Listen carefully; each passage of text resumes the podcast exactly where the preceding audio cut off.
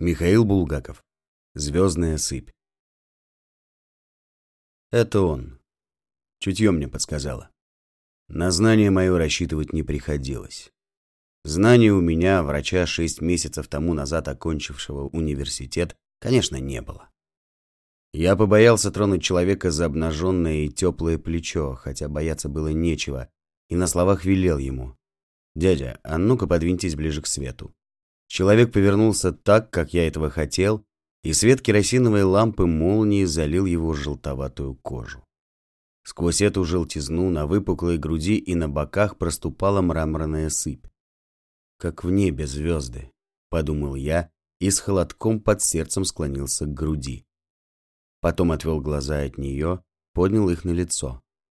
Передо мной было лицо сорокалетнее, свалявшееся оборотки грязно-пепельного цвета, с бойкими глазками, прикрытыми напухшими веками. В глазках этих я, к великому моему удивлению, прочитал важность и сознание собственного достоинства. Человек помаргивал и оглядывался равнодушно и скучающе, и поправлял поясок на штанах. Это он. Сифилис. Вторично мысленно и строго сказал я. В первый раз в моей врачебной жизни я натолкнулся на него.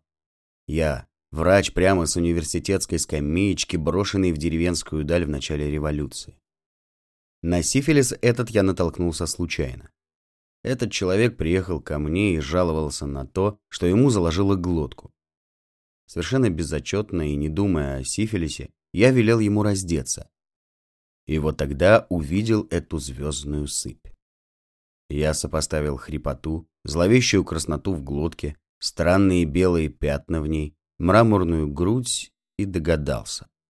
Прежде всего я малодушно вытер руки сулемовым шариком. Причем беспокойная мысль, кажется, он кашлянул мне на руки, отравила мне минуту. Затем беспомощно и брезгливо повертел в руках стеклянный шпадель, при помощи которого исследовал горло моего пациента. Куда бы его деть? Решил положить на окно, на комок ваты. «Вот что», — сказал я. Видите ли, по-видимому, впрочем, даже наверное, у вас, видите ли, нехорошая болезнь. Сифилис. Сказал это и смутился. Мне показалось, что человек этот очень сильно испугается, разнервничается. Он нисколько не разнервничался и не испугался. Как-то сбоку он покосился на меня вроде того, как смотрит круглым глазом курица, услышав призывающий ее голос. В этом круглом глазе я очень изумленно отметил недоверие. «Сифилис у вас», — повторил я мягко. «Это что же?» — спросил человек с мраморной сыпью. Тут остро мелькнул у меня перед глазами край снежно-белой палаты, университетской палаты, амфитеатр с громоздящимися студенческими головами и седая борода профессора-венеролога. Но быстро я очнулся и вспомнил, что я в полутора тысячах верст от амфитеатра и в сорока верстах от железной дороги, в свете лампы молнии. За белой дверью глухо шумели многочисленные пациенты, ожидающие очереди. За окном неуклонно смеркалось и летел первый зимний снег. Я заставил пациента раздеться еще больше и нашел заживающую уже первичную язву. Последние сомнения оставили меня, и чувство гордости, неизменно являющееся каждый раз, когда я верно ставил диагноз, пришло ко мне. «Застегивайтесь», — заговорил я. «У вас сифилис. Болезнь весьма серьезная, захватывающая весь организм. Вам долго придется лечиться». Тут я запнулся, потому что, клянусь, прочел в этом, похожем на куриный взоре, удивление, смешанное явно с иронией. «Глотка вот захрипла», — молвил пациент. Ну да, вот от этого и захрипло. От этого и сыпь на груди. Посмотрите на свою грудь. Человек скосил глаза и глянул. Иронический огонек не погасал в глазах. «Мне бы вот глотку полечить», — вымолвил он. «Что это он все свое?» Уже с некоторым нетерпением подумал я. Я про сифилис, а он про глотку. «Слушайте, дядя», — продолжал я вслух, — «глотка — дело второстепенное. Глотке мы тоже поможем, но самое главное, нужно вашу общую болезнь лечить. И долго вам придется лечиться. Два года. Тут пациент вытаращил на меня глаза. и в них я прочел свой приговор. «Да ты, доктор, рехнулся». «Что ж так долго?» – спросил пациент. «Как это так, два года? Мне бы какого-нибудь полоскания для глотки». Внутри у меня все загорелось, и я стал говорить. Я уже не боялся испугать его. О нет, напротив. Я намекнул, что и нос может провалиться. Я рассказал о том, что ждет моего пациента впереди, в случае, если он не будет лечиться как следует. Я коснулся вопроса о заразительности сифилиса и долго говорил о тарелках, ложках и чашках, об отдельном полотенце. «Вы женаты?» – спросил я. «Женат?» – изумленно отозвался пациент. «Жену немедленно пришлите ко мне», – взволнованно и страстно говорил я. «Ведь она тоже, наверное, больна». «Жену?» – спросил пациент и с великим удивлением смотрелся в меня. Так мы и продолжали разговор. Он, помаргивая, смотрел в мои зрачки, а я в его. Вернее, это был не разговор, а мой монолог. Блестящий монолог, за который любой из профессоров поставил бы пятерку пятикурснику. Я обнаружил у себя громаднейшие познания в области сифилидологии и недюжинную сметку. Она заполнила темные дырки в тех местах, где не хватало строк немецких и русских учебников. Я рассказал о том, что бывает с костями нелеченного сифилитика, а попутно очертил и прогрессивный паралич. Потомство. А как жену спасти? Или если она заражена, а заражена она, наверное, то как ее лечить? Наконец поток мой иссяк, и застенчивым движением я вынул из кармана справочник в красном переплете с золотыми буквами. Верный мой друг, с которым я не расставался на первых шагах моего трудного пути. Сколько раз он выручал меня, когда проклятые рецептурные вопросы разверзали черную пасть передо мной. Я украдкой, в то время как пациент одевался, перелистывал странички и нашел то, что мне нужно было. Ртутная мазь. Великое средство. Вы будете делать втирание. Вам дадут 6 пакетиков мази. Будете втирать по одному пакетику в день. Вот так. И я наглядно и с жаром показал, как нужно втирать и сам пустую ладонь втирал в халат. Сегодня в руку, завтра в ногу, потом опять в руку, другую. Когда сделаете шесть втираний, вымоетесь и придете ко мне. Обязательно. Слышите? Обязательно. Да. Кроме того, нужно внимательно следить за зубами и вообще за ртом, пока будете лечиться. Я вам дам полоскание. После еды обязательно полощите. И глотку, — спросил пациент хрипло. И тут я заметил, что при слове полоскания он оживился. «Да, да, и глотку». Через несколько минут желтая спина тулупа уходила с моих глаз в двери, а ей навстречу протискивалась бабья голова в платке. А еще через несколько минут, пробегая по полутемному коридору из амбулаторного своего кабинета в аптеку за папиросами, я услыхал бегло хриплый шепот. «Плохо лечит. Молодой. Понимаешь, глотку заложила, а он смотрит, смотрит, то грудь, то живот. Тут делов полно, а на больницу полдня. Пока выйдешь, вот тебе и ночь. О, господи, глотка болит, а он мази на ноги дает. Без внимания, без внимания, подтвердил бабий голос с некоторым дребезжанием и вдруг осекся. Это я, как привидение, промелькнул в своем белом халате. Не вытерпел. Оглянулся и узнал в полутьме бороденку, похожую на бороденку из пакли, и набрякшие веки и куриный глаз. Да и голос с грозной хрипотой узнал. Я втянул голову в плечи, как-то воровато съежился, точно был виноват. Исчез, ясно чувствуя какую-то ссадину, нагоравшую в душе. Мне было страшно. Неужто же все впустую? Не может быть и месяц я сычнически внимательно проглядывал на каждом приеме по утрам амбулаторную книгу, ожидая встретить фамилию жены внимательного слушателя моего монолога о сифилисе. Месяц я ждал его самого. И не дождался никого. И через месяц он угас в моей памяти. Перестал тревожить. Забылся. Потому что шли новые и новые, каждый день моей работы в забытой глуши нес для меня изумительные случаи, Каверзные вещи, заставлявшие меня изнурять мой мозг, сотни раз теряться и вновь обретать присутствие духа и вновь окрыляться на борьбу. Теперь, когда прошло много лет, вдалеке от забытой облупленной белой больницы, я вспоминаю звездную сыпь на его груди. Где он? Что делает? Ах, я знаю, знаю. Если он жив, время от времени он и его жена ездят в местную больницу. Жалуются на язвы на ногах. Я ясно представляю, как он разматывает портянки, ищет сочувствия. И молодой врач, мужчина или женщина, в беленьком штопанном халате, склоняется к ногам, давит пальцем кость выше язвы, ищет причины. Находит и пишет в книге «Луис-3».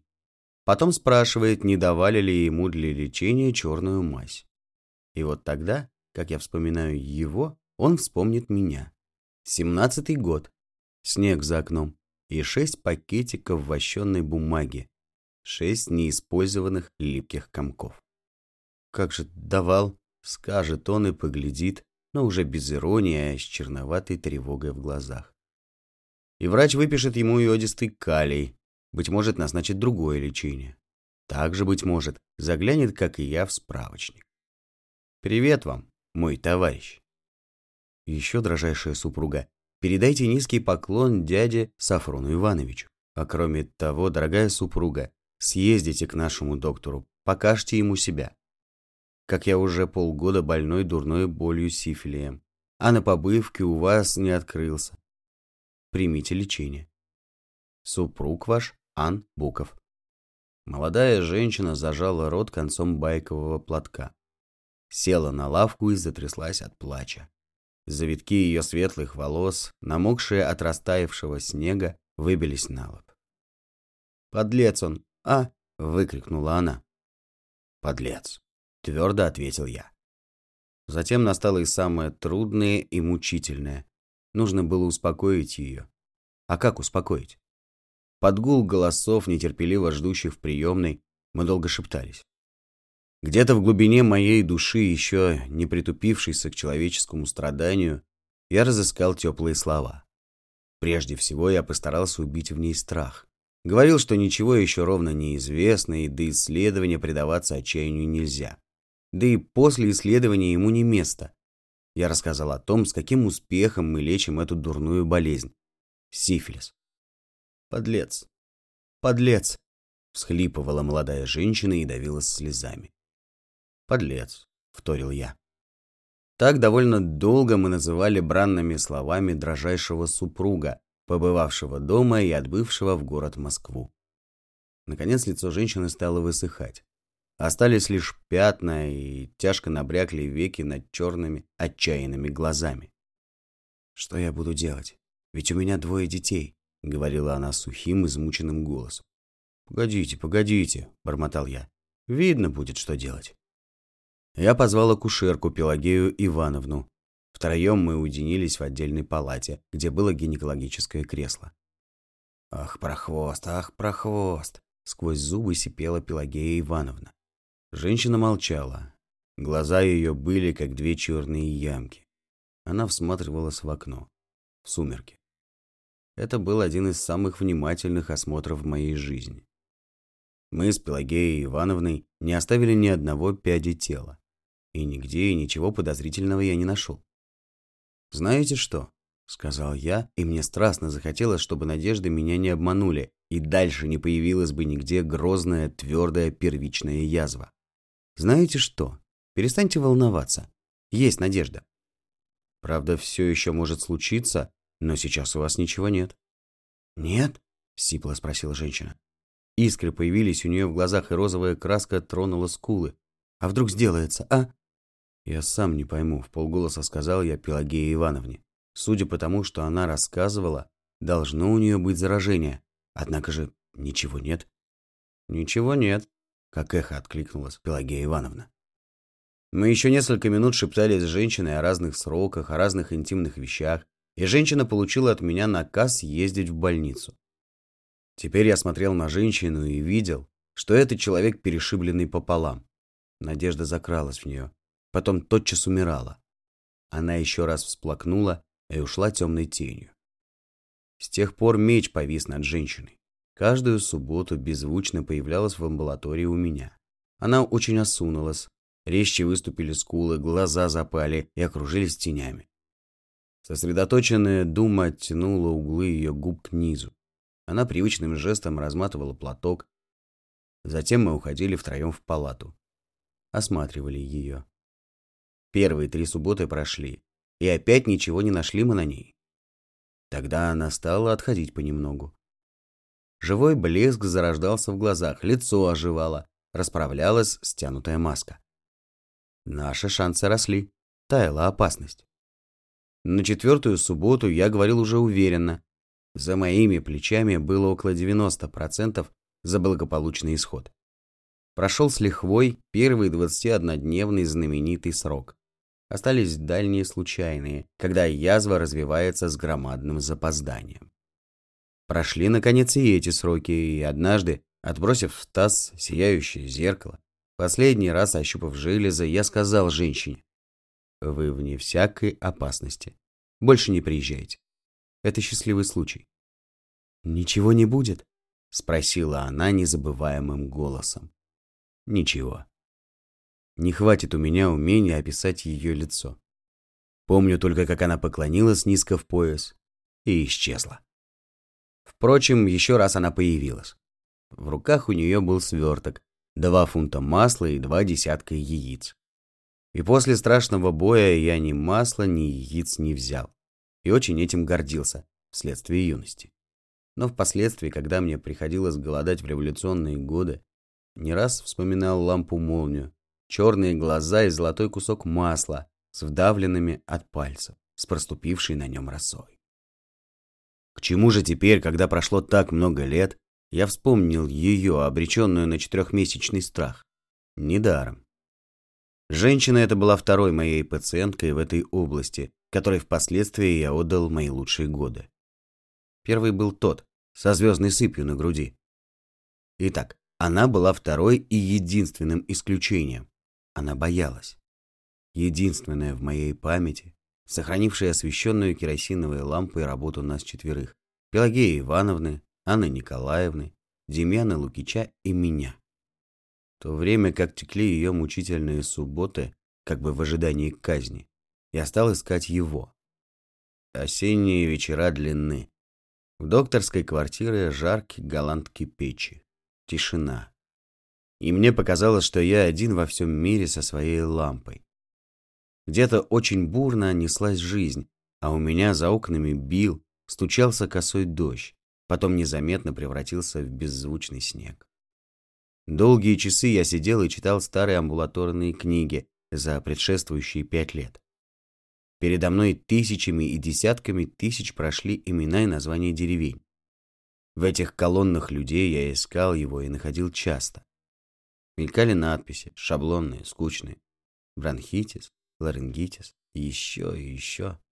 Но вот он, Луис 3. И сбоку размашистым почерком привычной рукой выписано РП Онг Гидраркцинер 3.0 ДТД. Вот она, черная мазь.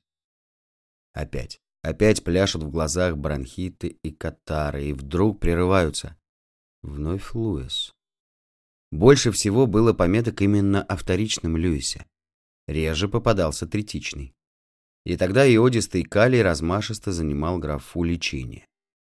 Чем дольше я читал старые, пахнущие плесенью, амбулаторные, забытые на чердаке фолианты, тем больший свет проливался в мою неопытную голову я начал понимать чудовищные вещи. Позвольте, а где же пометки о первичной язве? Что-то не видно. На тысячи и тысячи имен редко одна, одна. А вторичного сифилиса бесконечные вереницы. Что же это значит? А вот что это значит. Это значит, говорил я в тени самому себе, и мыши, грызущие старые корешки на книжных полках шкафа. Это значит, что здесь не имеют понятия о сифилисе, и язва это никого не пугает. да -с. А потом она возьмет и заживет.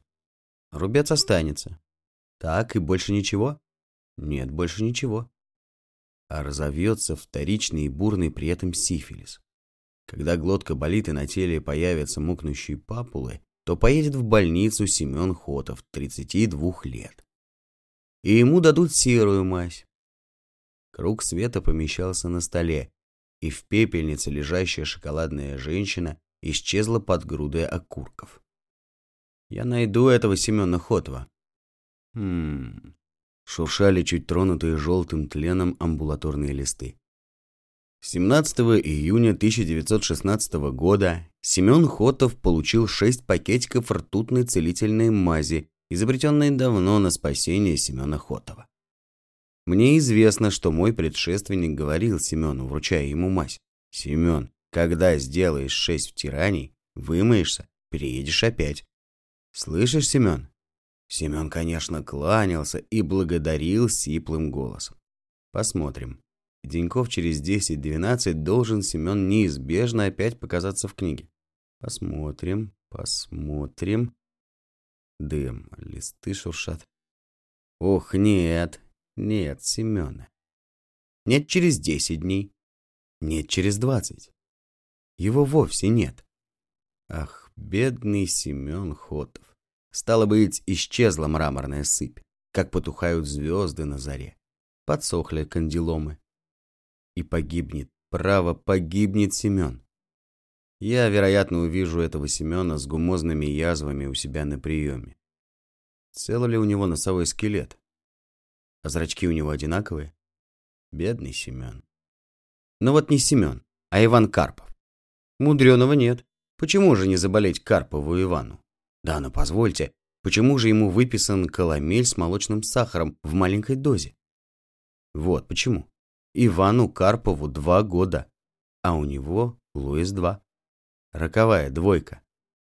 В звездах принесли Ивана Карпова. На руках у матери он отбивался от цепких докторских рук. Все понятно. Я знаю, я догадываюсь. Я понял, где была у мальчишки двух лет первичная язва, без которой не бывает ничего вторичного. Она была во рту.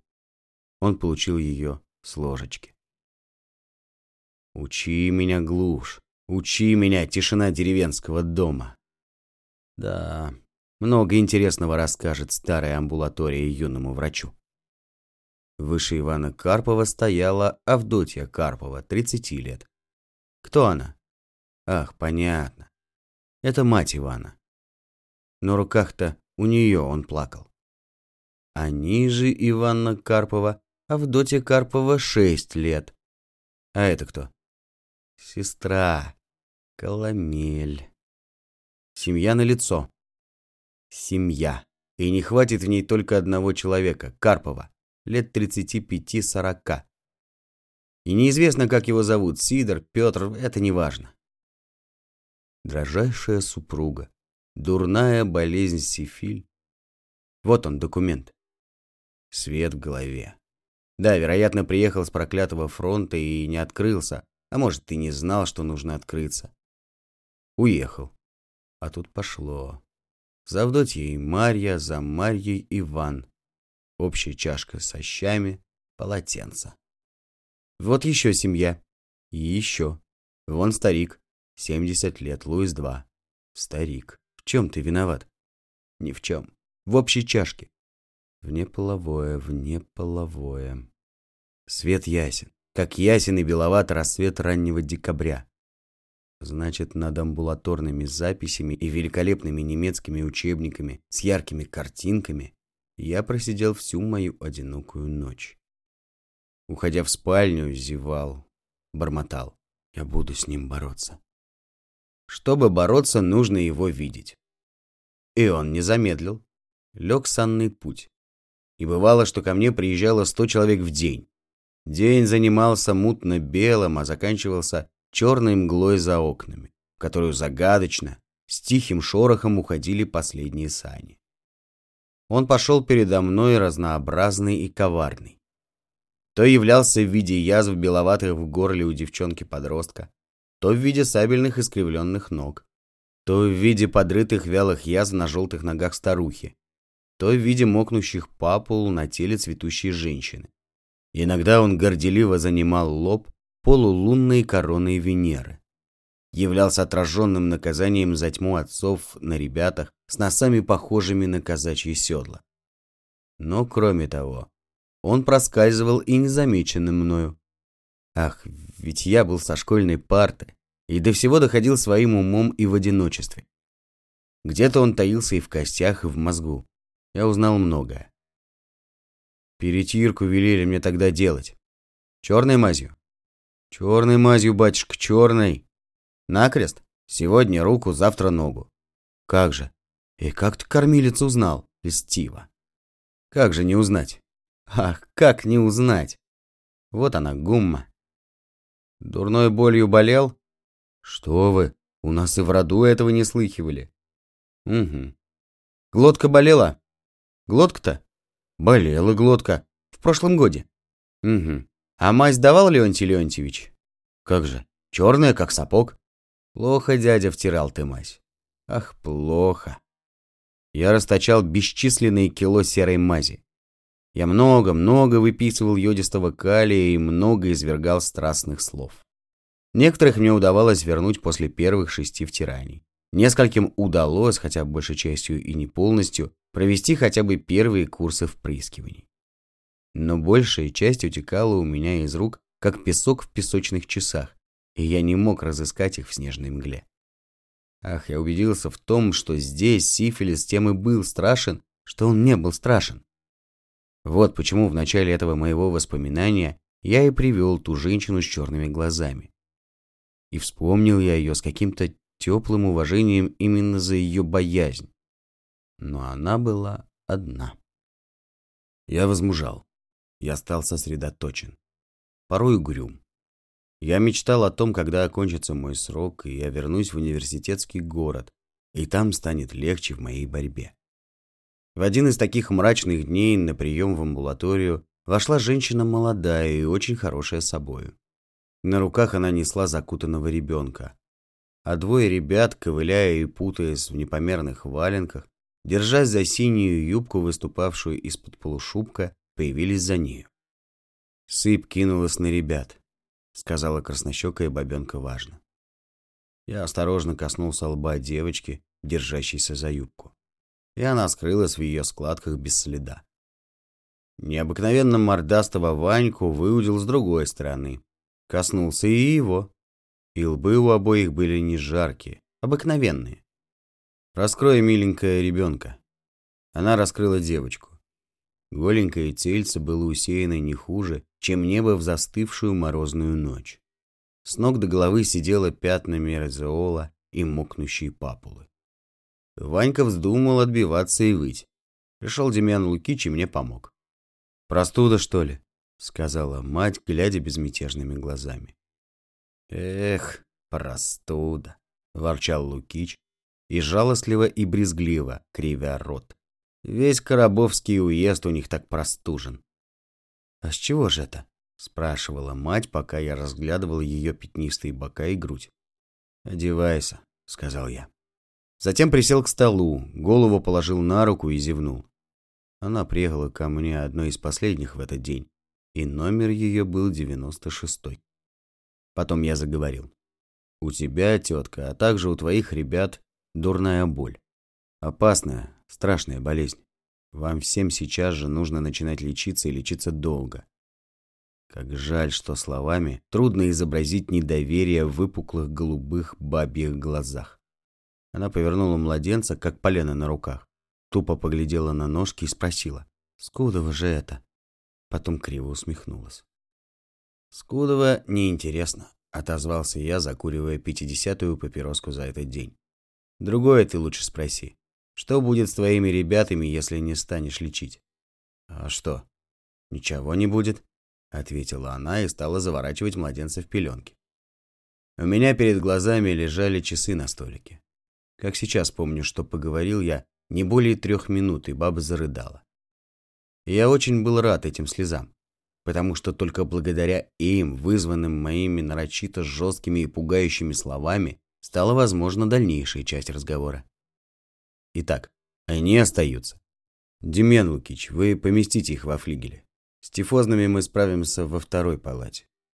Завтра я поеду в город и добьюсь разрешения открыть стационарное отделение для сифилитиков. Великий интерес вспыхнул в глазах фельдшера. Что вы, доктор? отозвался он. Великий скептик был. Да как же мы управимся одни? А препараты? Лишних сиделок нету. А готовить? А посуда? Шприцы? Но я тупо, упрямо помотал головой и отозвался. Добьюсь. Прошел месяц. В трех комнатах занесенного снегом флигелька горели лампы с жестяными абажурами. На постелях белишко было рваное. Два шприца всего было. Маленький однограммовый и пятиграммовый. Люэр.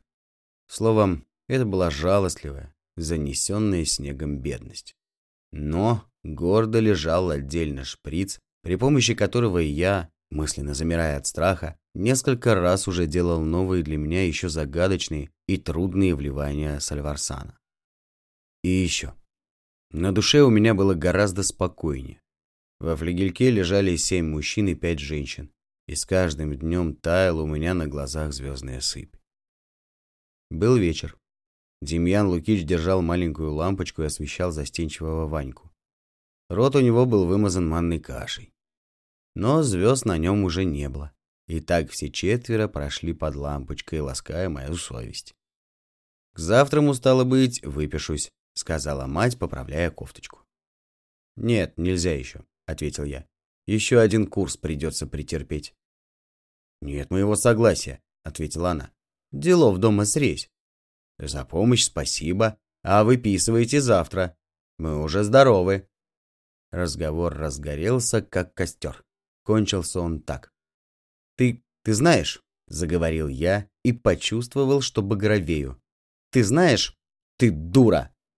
«Ты что же это ругаешься? Это какие же порядки ругаться? Разве тебя дурой следует ругать? Не дурой, а... а... Ты посмотри на Ваньку. Ты что же, хочешь его погубить?